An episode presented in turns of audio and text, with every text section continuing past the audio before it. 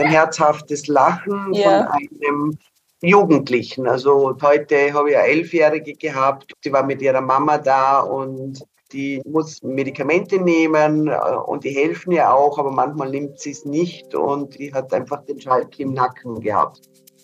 Das ist Dr. Silvia Bösch. Sie amüsiert sich über das schelmische Lachen einer jungen Patientin, die ihre Medikamente nicht genommen hat. Die Neurologin leitet das Zentrum für seltene Bewegungsstörungen an der Medizinischen Universität Innsbruck. Sie findet es großartig, wenn junge Patientinnen den Witz nicht verlieren, auch wenn ihre Krankheit oft nicht heilbar ist. Mit meiner Kollegin Juliane Deisenhammer spricht sie über genetische Spurensuche und über die Krux der hohen Kosten für Medikamentenentwicklung. Sie erzählt aber auch, wie schön es ist, wenn sie einer Familie wieder zum Lachen verhelfen kann. Mein Name ist Sonja Harter und ich begrüße Sie bei einer neuen Folge von Nerds mit Auftrag, dem Wissenschaftspodcast von Upper Science. Nerds mit Auftrag der Wissenschaftspodcast von Upper Science.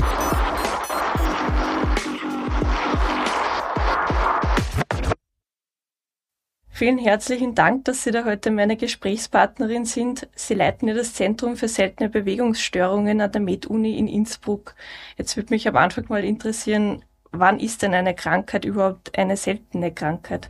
Eine seltene Erkrankung ist eine Krankheit, die bei weniger als 10.000 Einwohnerinnen und Einwohnern in der EU vorkommen. Es gibt in der EU ein bisschen eine andere Definition wie in Amerika.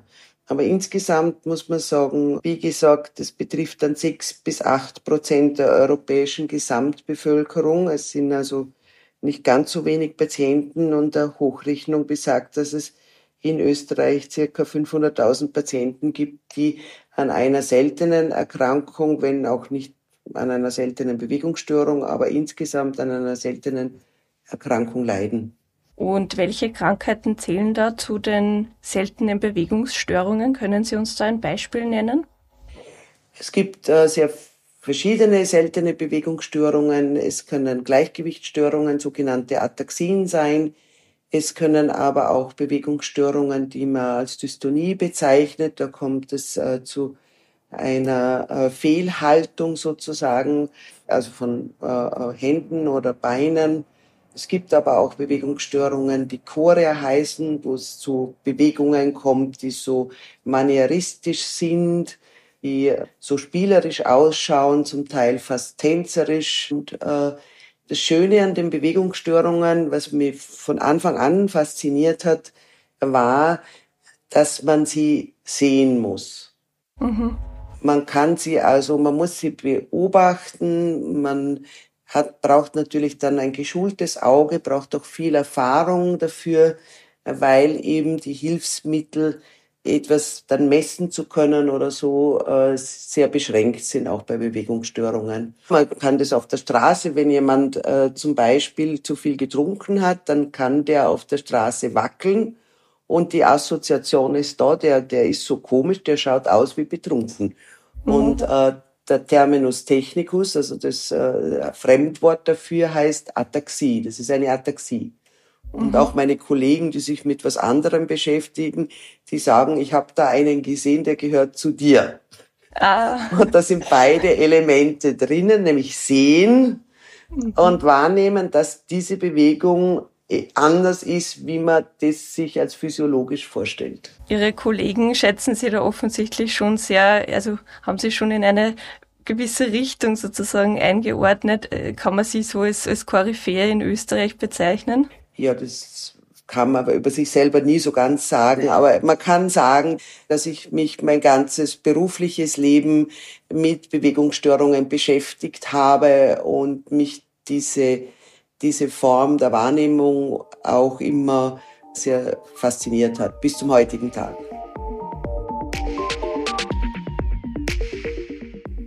Der Begriff Koryphäe trifft bei aller Bescheidenheit aber sehr wohl zu. Silvia Bösch ist seit ihrem Medizinstudium von Bewegungsabläufen fasziniert. Die ehemalige Leistungssportlerin hat sich schon in ihrer Dissertation 1995 mit seltenen Bewegungsstörungen beschäftigt. Bereits damals war klar, dass ein Großteil der seltenen Erkrankungen durch genetische Fehlentwicklungen zustande kommt und dass es Sinn macht, Familien gesamtheitlich zu untersuchen. Ihre Neugier brachte Silvia Bösch dazu, eine ungewöhnliche Spurensuche anzustellen.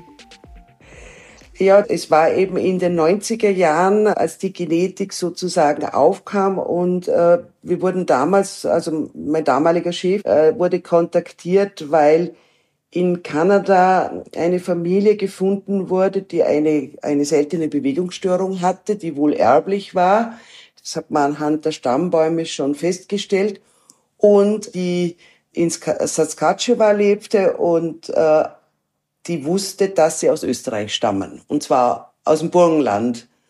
Und äh, dass sie ausgewandert waren. Und äh, es waren äh, für die damaligen genetischen Möglichkeiten nicht genügend Patienten mehr vorhanden, um das Gen genau identifizieren zu können, so dass diese eben Kontakt aufnahmen mit, äh, mit meinem damaligen Chef, dem Professor Gerstenbrand, und äh, mit der Frage, ob es denn in Österreich noch äh, Verwandte gebe von diesen Menschen, die schon seit äh, 70 Jahren ausgewandert waren und äh, und äh, habe mich sozusagen äh, auf eine Feldsuche begeben und um eben Familienmitglieder zu finden, auch den, also wirklich herzustellen, dass die miteinander verwandt waren. Also das ging über alte Fotos, über alte Register und war tatsächlich in der Lage, noch einen doch recht großen Teil äh, dieser Familie, die in Österreich verblieben war, zu finden,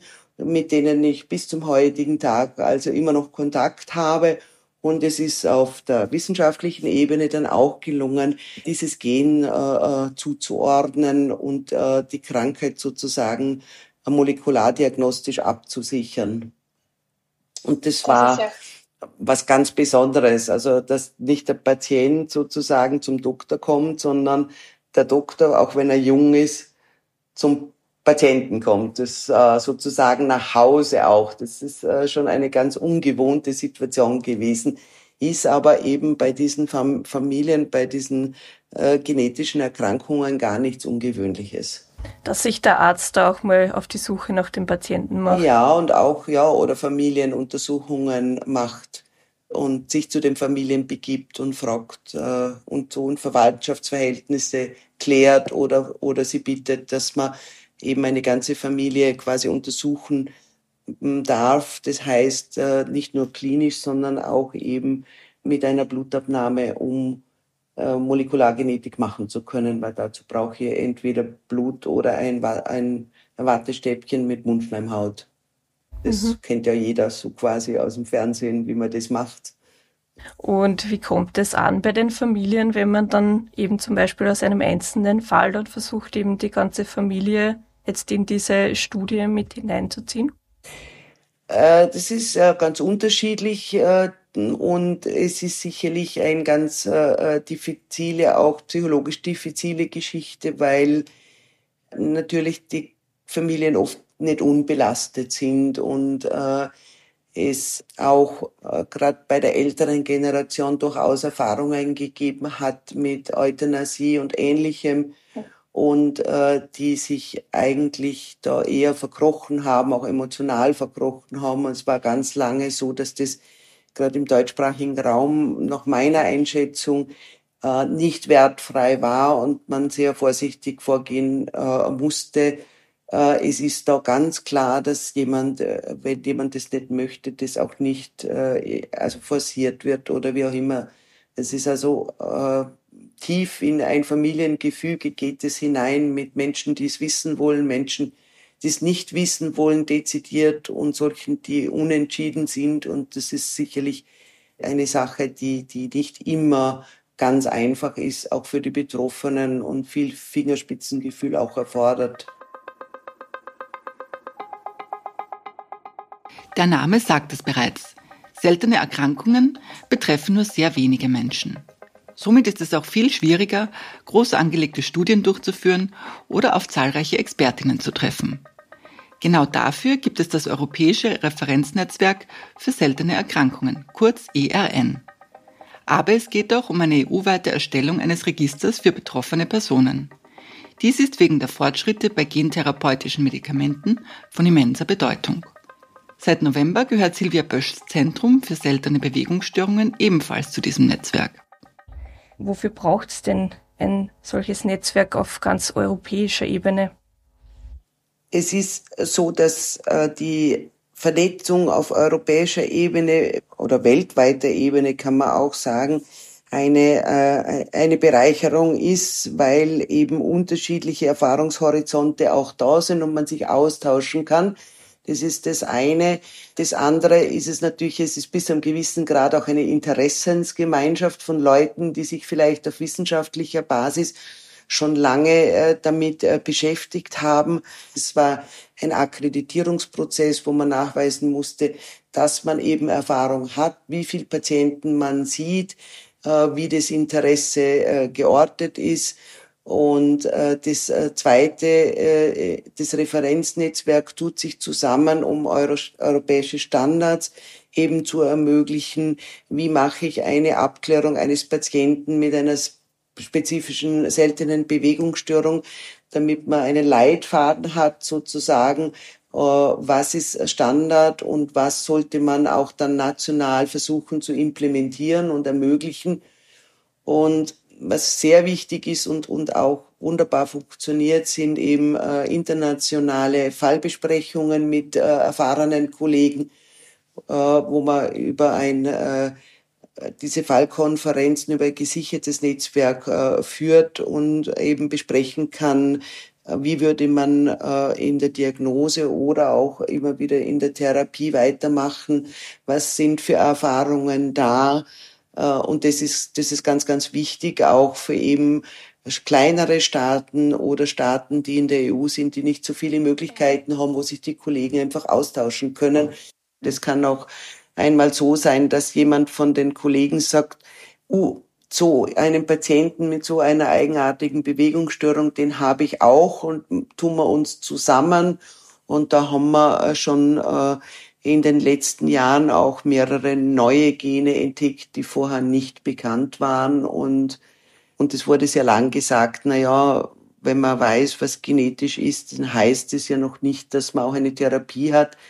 Aber gerade in einem dieser Fälle war das dann durchaus so, dass man bemerkt haben, dass man diese Patienten nicht gekannt haben, dann angefangen haben, ähnliche Fälle doch auch genetisch zu analysieren und sind draufgekommen, äh, dass wir auch schon eine Therapiemöglichkeit bei diesen Patienten hatten und das hat sich ja. innerhalb von einem Jahr etabliert, wie man bei diesen Patienten auch therapeutisch jetzt keine Heilung, aber eine durchaus eine deutliche Besserung hinbekommt. Und das ist schon etwas, wo ich sage, das ist ein großer Erfolg. Und wie steht es um die Rolle von Österreich in diesem europäischen Netzwerk? Österreich, glaube ich, hat sehr gute Ärzte und Wissenschaftler und auch äh, als relativ reiches Land schon äh, die, die, die Möglichkeiten, Dinge zu tun. Den Österreichern fehlt ein bisschen, sagen wir jetzt, der Aktionismus sich da eben auf den Weg zu begeben oder auch ein bisschen eben neue Formen von Medizin äh, anzunehmen, eben wie äh, auf die Suche nach einer Familie sich zu begeben sozusagen. Also äh, Dinge ein bisschen neu oder anders zu denken, so dass ich glaube, dass man schon die Ressourcen bündeln können, wenn wir uns, sagen wir, zusammenraufen, zusammentun. Rund 200 Medikamente stehen Patientinnen und Patienten in der EU zur Behandlung von seltenen Erkrankungen zur Verfügung. Die Entwicklung und Erprobung der Medikamente ist aufwendig und teuer, auch deshalb, weil es sich zumeist um maßgeschneiderte, gentherapeutisch entwickelte Präparate handelt. Sind diese Kosten dem allgemeinen Gesundheitssystem überhaupt zumutbar? Stichwort Therapiekosten und Medikamente für Patienten auch mit seltenen Krankheiten oder auch mit seltenen Bewegungskrankheiten. Welche Herausforderungen gibt es denn da für die Patienten und Patientinnen natürlich? Naja, durch die, durch die Entwicklung der molekularen Medizin oder auch genetischen Sicherung ist es so, dass auf der einen Seite äh, sie als seltene erkannt werden können, sprich diagnostiziert werden können. in den letzten Jahren. Auf der anderen Seite aber auch die Entwicklung der molekularen Medizin gerade in den letzten Jahren dazu geführt hat, dass man äh, sogenannte Gentherapeutika entwickeln, versucht zu entwickeln oder entwickelt hat.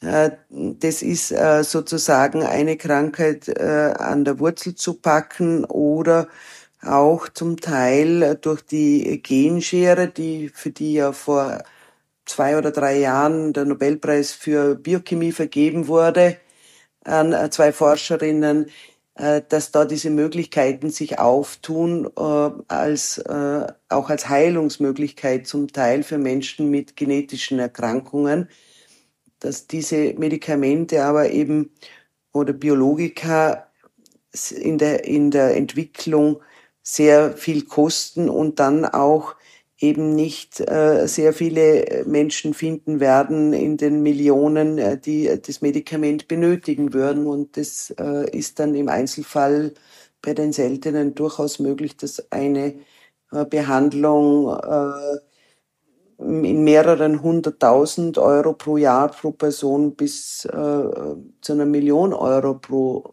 Patient kosten kann.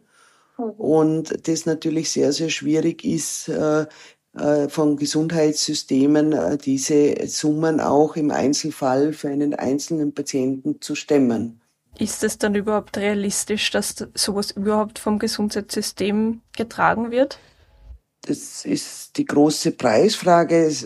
Selbstverständlich würde man sagen wollen, aber ich glaube, dass es auch legitim ist, daran zu denken, wie man die Einzelkosten doch äh, gesamteuropäisch und da sehe ich auch die Rolle der Referenznetzwerke so zu machen, dass die gedrückt werden können, weil man Erfahrungen mit solchen Medikamenten in der Entwicklung und in der Zulassungsstrategie verbessert. Und gab es in Ihrer beruflichen Laufbahn schon einmal den Fall, dass Sie jemanden abweisen mussten, weil Kosten zu hoch waren? Nein, das denke ich auch, dass es nicht geben sollte, äh, dass Kosten zu hoch waren, aber es sind solche Gentherapeutika schon bei Kindern zugelassen, die eine äh, äh Muskelerkrankung haben und da ist es so, dass die Zulassung da war und man halt im Einzelfall dann äh, kämpfen musste, dass die Möglichkeit war, das zu geben. Also Sie wirken auf mich sehr stark, als hätten Sie eine sehr, sehr stark ausgeprägte Lösungskompetenz. So als würden Sie nicht sehr leicht klein beigeben. Sehen Sie das auch so?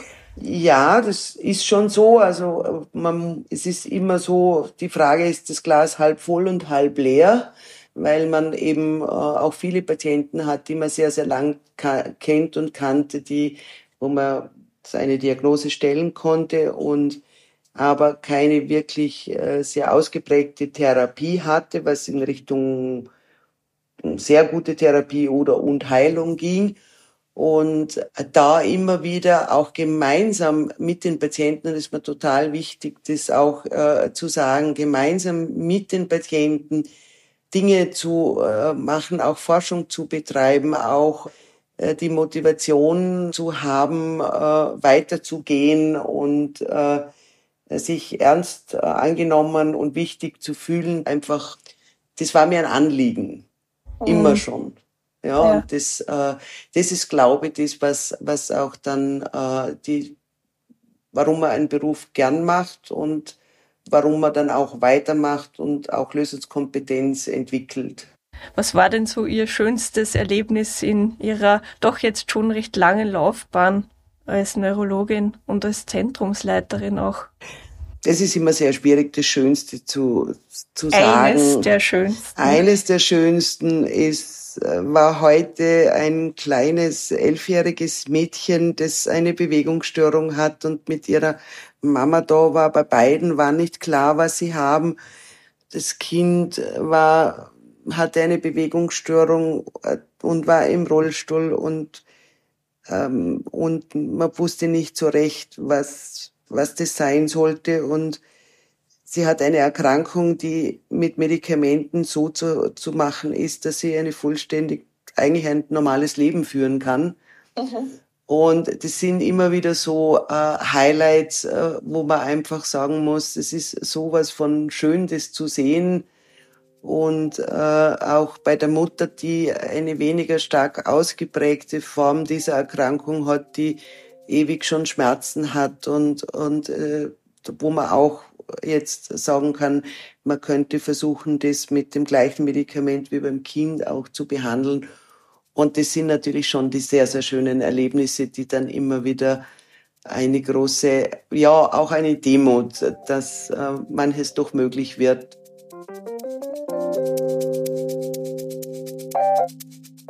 Fest steht, dank Silvia Böschs Arbeit können viele betroffene Familien auch wieder öfter herzhaft gemeinsam lachen. Wir wünschen ihr jedenfalls weiterhin viel Erfolg bei ihrer wichtigen Arbeit. Um seltene Krankheiten geht es übrigens auch in unserem aktuellen Upper Science Themenschwerpunkt. Wenn Sie sich also noch weiter in das Thema reinnörden wollen, schauen Sie vorbei auf science.upper.at.